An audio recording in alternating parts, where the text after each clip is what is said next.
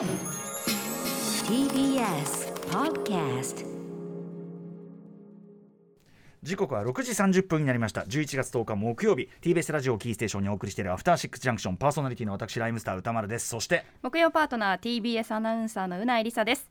ここからはカルチャー界の気になる人物動きを紹介するカルチャートーク今夜は今年9月に新作タイトルのリリースを正式発表した龍が如くスタジオの代表で制作総指揮を務める横山正義さんがゲストです。よろしくお願いします。よろしくお願いします。はいいらっしゃいます。お忙しいところありがとうございます。いえいえ。えーもちろん番組初登場ということで、はい。早速なんですけどこれ、はい。横山さんにですねめちゃくちゃ熱いリスナーからのメールが来てるんでちょっとご紹介してよろしいでしょうか、はい。えーバンダムさんです、えー今日のカルチャートークに私が人生で一番愛しているゲームシリーズである龍が如くシリーズを作っている龍が如くスタジオ代表の横山正正義さんが出演するということでメールを送らせてもらいます、私が龍が如くと出会ったのは私が人生に絶望していて死のうかと考えている時に 初めてプレイをしました、その熱くも切ない人間ドラマと迫力のあるバトル。そして主人公である桐生一馬をはじめとする魅力的なキャラクターたちのかっこよすぎる生き様に私は生きる力をもらいました、それ以来続編が出るたびに予約購入をするほどのファンとなり今度はどんな熱いドラマと魅力的なゲームプレイを私たちプレイヤーに体験させてくれるのかと毎回ワクワクしながら発売日を待たせてもらってます、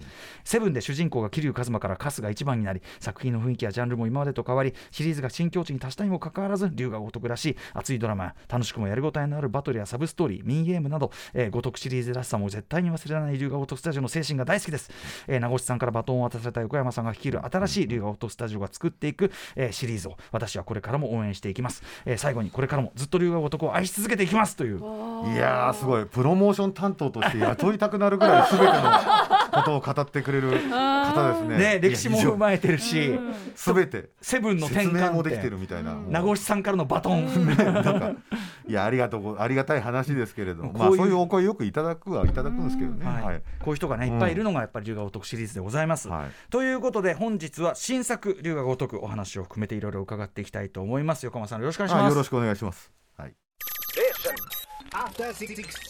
生放送でお送りしていますアフターシックスジャンクションここからはカルチャートークゲストに龍が如くスタジオの代表で制作総指揮を務める横山正義さんをお迎えしておりますはい横山さん改めてよろしくお願いします。よろしくお願いします。もちろん番組初登場ということで、えー簡単ではありますがプロフィールのご紹介しておきましょう。はい横山さんは1999年セガ入社後、ジェットセットラジオジェットセットラジオフューチャーに参加最高。2005年から龍が如くシリーズでシナリオ脚本を担当し2012年の龍が如く5夢叶えし者以降シリーズ作品のプロデューサーチーフプロデューサーを歴任してきました。そして2021年10月より龍が如くスタジオの代表に就任されています。はい、えーということで龍が如くねもちろん、えー、2005年ですかね一発作目がね。そうですね。プレステ2時代から始まって、カムロ町という、ね、架空の町を舞台に、はい。えーまあ、いろんなこう事件が起こったりしてそれを解決していくという感じでございます、えー改めましてですけどちょっと横山さん、まあ、あのセガ入社うん。入った経緯、セガに入ろうと思ったこういきさつとかは？なんてことはないですよ。なんてことはない、本当に就職活動してて、はい僕は受かった会社で一番でかくてよかったから入っただけで、うんうん。他は銀行とかですか？ら。ああ業種違ったんですね。でもう就職氷河期って言われたもええ。う第一期みたいなところで、受かるとこないですよ。だからもうしこたま受けて、うん。まあ、当時は今みたいにネットないですから、あの書いてねはがきみたいの、え でいろんな会社受けて、でまあ、いくつか受かった中でうーん、まあ、ゲーム作るってどういうのかイメージつかないけど入ってみっかみたいな。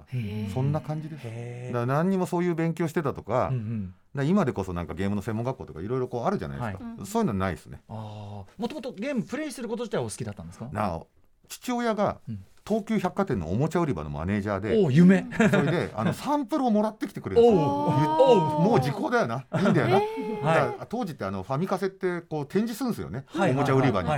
でそれはメーカーから2本とか来るんですよ、多分。んでそれ1本持って帰ってきちゃってくれるんで、あー。まあだから、事故事故何でもあったはい、あの600本ぐらい持ってます。えただね、やらなくなるんですよ、そんだけ。それだけあるとね確かに。あの渇望感がないといつで逆にもやれちゃうってだいう逆に言うとそういう選ぶ目はもしかしたら養われてたのかもしれないですね。あどれをややるソフト本当何本かしかないから。確かに。どれをやってどれをやらないかそうそういうのをやってたけどなんかゲームをあんまりやってはいなかったかもしれないですね、うんうんどっちか体育会系だったんで。ああなるほどなるほど、うん。もう入られてうん。いろいろ手掛けられた中で、ジェットセットラジオもうこれもめもう傑作、うん。僕も大好きです。なんか入社してうち当時ドラフト会議で決まってたんですね、ええ。配属が。当時の上司がドラフトにかけるんですよ、僕ら研修を1か月とかやらされて、え最後にドラフト会議かけられるんですよ、あの。で目の前でうんう。ん第一指名っつって。えー、第一指名され僕はあのコンソールって CS1 件2件3件4件まであったんですけど、はい。その4件までのこうマネージャー陣みたいなのが集まってええ。会議してて最後自分の目の前でこうドラフト会議が始まるわけですよ。で CS1 件ってとこの第一志望で僕が上がってであと何個かで上がってはいはい。おすごい。で1件だけはなんか怖そうな雰囲気だったんで絶対当たんないでくれと思ったら最初の上司にじゃんけんで勝たれて取られちゃったんですよ。本当のドラフト。うんうんうんうん。でドラフト1位で入ったんですけどそのいいすごい。CS1 件ってのが地味なタイトルしか作ってない部署で。へー。野球つく坂つくとかそのスポーツ系タイトルとかあ,、とセガラリーの移植とか、はいはいはい。でなんか派手な部署ってソニックチームとかソニックってあるんですけど、うんあそそうやっぱソニチとかはセガの中ではそうトップチームみたいな。そうなんいろいろあったんですね、うんうんうん。で一番地味ではい。体育会系の部署で嫌だなと思ったら入っちゃってそこで吹けば飛ぶようなチームに入れられたのがジェットチームだったんです。はあ。まだね始まってなかったんです。うんうんうん。でこれから作るゲームだからっつって、はい。若手だけで組織されたジェットセットラジオっていうのの作るかもっていうチームに入れられて67人ぐらいしかメンバーいない、うんうん。でまあ潰れるプロジェクトだからみたいな感じだったんですよ。ダメ元。チャレンジプロジェクトだからみたいな感じでもうそこからはもうだからなんだろうな初日からもう終電逃すぐらいうんの感じ。あれ？気がついた。誰も帰っていいって言わねえんだみたいな感じでもう初日にいきなりあれ12時過ぎてますけどみたいな。うんうん駅に行ったらもう閉まっててえ帰れなくね？みたいな。それぐらいでもみんな。いきなり泊まりみたいなうんうん。感じの中でうわ社会人厳しいなみたいな、うんうん。から始まって1年後ぐらいに出したのがジェットセットラジオです。あのースケートボードとインラインスケート。ねインラインスケートとインラインスケートとそのあのグラフィティと。グラフィティとうん。まあ渋谷舞台でっていうそういかにも本当に若い感性の。で1年目で僕あれの弁天町っていう歌舞伎町をモチーフとした夜の街を全部自分で作ってて、ええ。あのステージの設計とかも全部はいはいやったりしてやってましたね、うんでも1年目からあんなゲーム作らせてもらえるって幸せだったかもしれないですね。今思えば、ね今もっと大型化してますから、うん。うんうんううん。んでもグラフィックから何から本当にだからそういう意味では革命的なというかね。今まあまたやりたいですすごい。そうなんですよね。なんかいまだにそういうコアなファンな方がすごいいっぱい、うん。また新作が出るならはいやりたいぐらいの感じですけど。そうでしょうね。はい。でもう一作やるんですね、うんうん。その次に。はいフューチャーもあって。うんそこから龍が如くシリーズ関わっていかれるわけですけどこれはどうやってくるなんかセガ業績悪くて当時スタジオを分社化したりいろいろやってたんですよ、で僕らもセガに入ったんですけどいつの間にかスマイルビットっていうその CS1 件っていうのが名前を変えてはい。分社化してはい。一つの会社になるんですですけどやっぱり戻そうって話になったんですね、うんやめよう分社って。2年か3年ぐらいしかやってないんですよだから、で戻そうってなった時に、はい。組織の再編しましょうと。でそのスポーツ専門のスマイルビットからはい。スポーツじゃない舞台、うん。ジェットセットラジオってスポーツゲームじゃないじゃないですか、だからジェットチームははい。ちょっと違う部署に入れようっつって、うんうん。当時の名越さんの部署に吸収合併されオリジナルアクションものとしてこういったというか、はい。したらお前当時僕ホストみたいな格好してたんですね、ほうほうほうほう格好が。ほうしたらお前ホストっぽいから、はい。なんか今うちでやろうとしてるなんかあのヤクザアクションみたいなの作ろうとしてるから、ええ。そのチーム入らないってうんうんうんうん言われて見た目も込みで僕当時スケボーのゲームのディレクターやってたんですね、ええアーケードの。ええはい。でそれはもうそろそろ出ますと。うん。でもう終わるんでプロジェクトうーんって言ってたら入れられたって感じ。ノリですね。でもでもある意味その合ってる君はキャラクター的に合ってるよっていうのが見込まれたわけですもんね名越さんにね、うーんだから名越さんってそういうセンスというか目がある人ではい、僕の作ったもんなんか一個も見たことないですけどほうほう。その見た目と言動だけですよ。でお前はこのチームが似合ってると。うんうんうん。で入ってくれって実際龍が如くみっていうところね。それで初日入って初日にええ。まだ何にも話決まってない。でゲームの中身も決まってないと、はいはいはい。でストーリーのミーティングがあるから出てくれって言われて、うん。僕がえっとね会社来て2時間ぐらいで作った話が龍1です。え？え、ストーリーの根幹。そうなんです。あれをもうあらすじなんて書く時間ないから、はい。その組織図っていうか、そのいわゆる人物相関図みたいなやつはい。をバーって作って、はい。でそれバーンとホワイトボードに貼ってこいつとこいつがこうなってこの個人でみんな一緒でみたいなこう養護施設で一緒でこう成り上がってみたいな、ええ。でこう三角関係からこうなってみたいなのを説明して、うん。で才の河原とかもその時からちゃんとあって、えで大体こんな話ですっつったらその日名護さんに「ちょっと残って」って言われて「お前にシナリオを任せるから」って言われたんです。すごい、えで本当そうなんですよ。それが最初の日なんですよ。それだけはまあ忘れない。えー。横山さんそういうこうなんていうんですかね物語的なのとかキャラクターの設定を作るのとかそういうの。やったことないです。本読まないしえーなんでそれ急にできたんですかじゃあ。うん、いや思いついたんじゃないですか。わかんないですけど。でもそんなもんですよ。多分シナリオとかやる人って。そ う骨格がまあポンと浮かぶっていうかそんぐらいなんですかねうーんそうっすね。うん。作り話がうまかったんですかね。わわかんないですけど。いやでも。ジェットセットラジオの時からその弁天帳を作ってる。あでもなんかそのジェットセットラジオの世界観は一人のまあ天才的なデザイナーの人がいてその人が作ってるんですけど、その歌丸さん言ったらわかるかな？DJK って言いましたね。はあ DJK あのジェットセットラジオの世界ってジェットセットラジオっていうラジオ局が流してる海賊放送のラジオ番組なんですよ。はいでゲーム中にそのラジオが流れてくるんですよ。でちょっと奇烈なこと喋ったりするんですけどそういうセリフとかは結構作ったりはしてました。なるほど。でもそれも好きだからというよりは誰も作ってくんねえからやってただけで。なんか、うん、へえでもすごいねその。ね新人の時からそのアイディアをいっぱい出せる環境にあったからこそ、うん。うんうんこう自由に確なんか自分で提案する風土もあったってことなんですね。いまだに別にそんなないですよ。作りたいっていうのは書きたい。うんそんないっぱい字書きたくないし。そすの。ごい。でもそのぐらいの感じが龍が如く感のうん。やっぱあんのかなちょっとラフさとか。すいません。だからちょっとやっぱ細部に雑なところがあるかもしれないですあのね、はい。龍が如くテイストというのがありましたよ、はい。我々私はそれも込みで愛してますんでね、うんこれはね。さてということで、えー、とちょっと時間取りますけど、うんうんセブンで大きくこう路線とかゲーム性から、はいはい。まあ、アクションゲームから RPG へと変えたりとか、うん。まあ、僕らは結果的にはめちゃくちゃ大好き。あとまあ主人公も変わって、春日一番大好きってなってますけど当然これ社内的にはうん。いろんなこうなんていうんですかね反対意見とかも当然あったでしょうし。あのねこう本当初めて多分言うんですけど一番最初のきっかけですよ。セブンがえなぜあんな変わらざるを得なかったっていうのは社内審査に落ちたんですよ。えその龍が如くシリーズ新作はい。企画みたいなの出して、大体龍が如くシリーズってやっええ。ぱまあ売れてますし、ええ。もうやっぱ看板になってきてるんで、ええ。こう例えば中身決めないではい。企画書作って続編ですってやると審査で通るんですよね、まあもうね。プロジェクト GO みたいええな感じで、でやっぱ社内審査みたいなものがあって最初にまあざっくりとした予算えスケジュール。ざっくりじゃないな。結構ちゃんとつけたやつで、うん。はい。でマーケティング調査とかもしてじゃあこれぐらい売れますと、はい。だからこんな計画でやりますっていうのまあ、最初に承認取る会議が、まあ、もちろんあるんですね、はい。はい。そこで当時社長だった人にはい「ダメだよこれ」このままじゃって。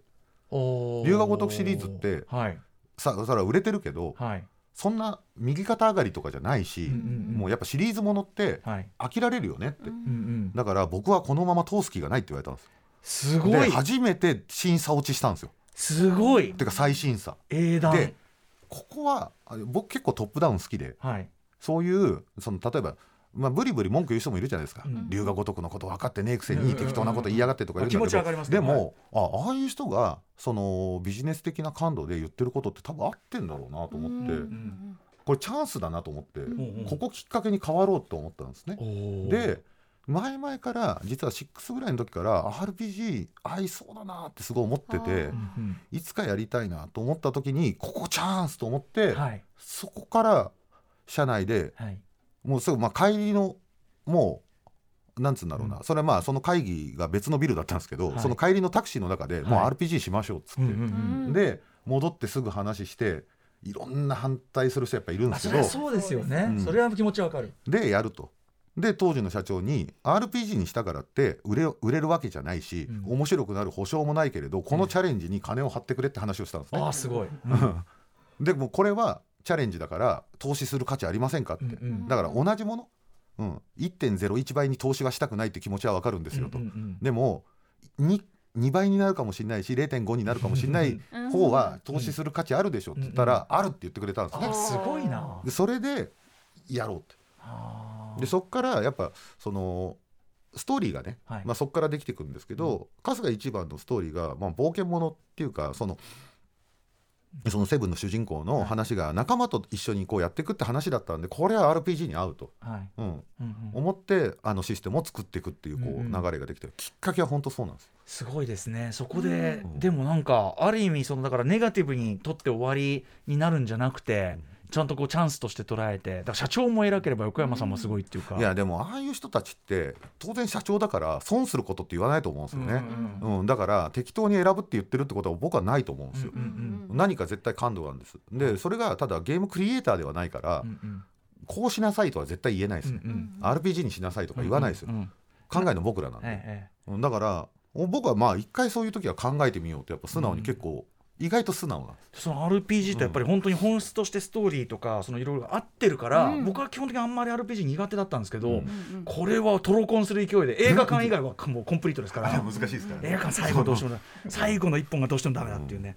はいということで「セブン。めちゃくちゃ面白かったわけですが、そろそろちょっとですねだんだん時間も差し迫ってきましたので、えーちょっと実は横山さん、うん今日この場で、はい。まあ、8がねうん。控えてるわけですよね、8ちなみに発売はいつ頃ということになってましたっけ？今発表してるのは2024年って言ってますね。うん、はい。のいつかです。いつか。はい。言える範囲でうん。どういう方向どういうシステムとかっていうのは、いやもうシステムは喋っちゃってますけど、ええ。RPG だからんで要するに龍が如くセブンの、うん。もう本当同じような感じ、はい。まあもちろんいろいろ変わってきますけどあるけども。はい、基本的には同じ、うん。はい、システムの上でいきますね、この2024年発売予定の8に関して、うん。この場でちょっととある発表というのがあるらしい初出し情報が。初出し情報というのがあるらしいということで、はい。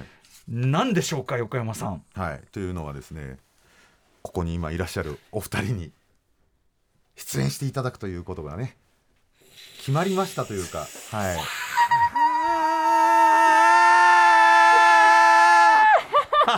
でね喜んで皆さん聞きました。くださってますけれども、ええ。はい8に我々が出演するという私歌丸と。もう撮ったじゃないですか。いやそうなんです。実はね。実はさっきからしらばっくり出ましたすいませんドキドキしちゃったそうなんですよ。実はこれもう出せねえ出せねえってなかなか黙ってたんですがこの間瀬が伺いまして、いわゆるあれやった作業としてはまず、えっと、表フェイスキャ情プチャーですね。表情。じゃなくてあの形ですよ。形か。はい。形を取って、フェイスキャプチャーとのする、はい。あとはいろんな場面用に音声を取りました、ね。はい。セリフっぽいのも取りましたし、はリアクション取りましょうリアクションかみたいなもの。ああいうのも取りました、うなぎさんもべ僕別日でしたけどやったんですよね、はい、やりました。うなぎさんどうでした？まず、あのーまず最初に、うん。あの緊張。とにかく緊張。うん。硬かったっすよ。そうもう早く、えもうなんかすごい嬉しいけど緊張しちゃうから早く1時間後にならないかなぐらいだったんですけど あのボイスを取ってる時にはい。人生を振り返る瞬間がありました、ほほほ走馬灯私本当にゲーム好きでよかったなってうんうんうん今ゲーム好きで会社に入って、はい。こういう番組でゲームの話ができるようになったりゲーム実況ができるようになったり、いろんなことができるようになったけどまさかゲームに出られる日が来るなんて。そうだよね。なんかもう本当にはい。あのブースの中で、ええ。ナレーションブースの中で人生振り返ってました。いやもうなんか涙出てきた。最近は皆さんそうやって出たいってねおっしゃってくれる人が、まあ、いますよね。いやみんな見てたですよそれでこうやっては感動していただけますけど、龍が如く1とか2の時なんて、ねはい出てくださいって交渉僕が行くわけですよ。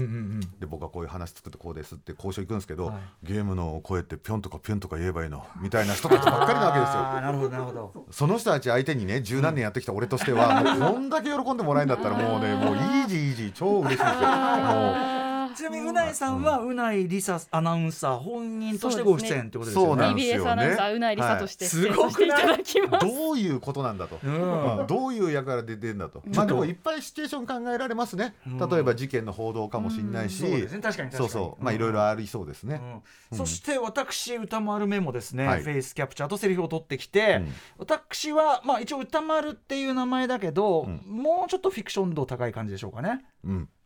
あのーやっぱフェイス取らせていただいて、ええ。やっぱあいろんなとこにはまるなと、何そ歌丸さん何にでもまあね。うん。ではい。歌丸さんですね過去一番うちのキャラクター班が、はい。あのデータが綺麗に取れたと あのね私、自分のこの感じ素体を目指してるんで、そうフィギュアにおける素体、うん。マジでそうなんですよ。素体。本当に。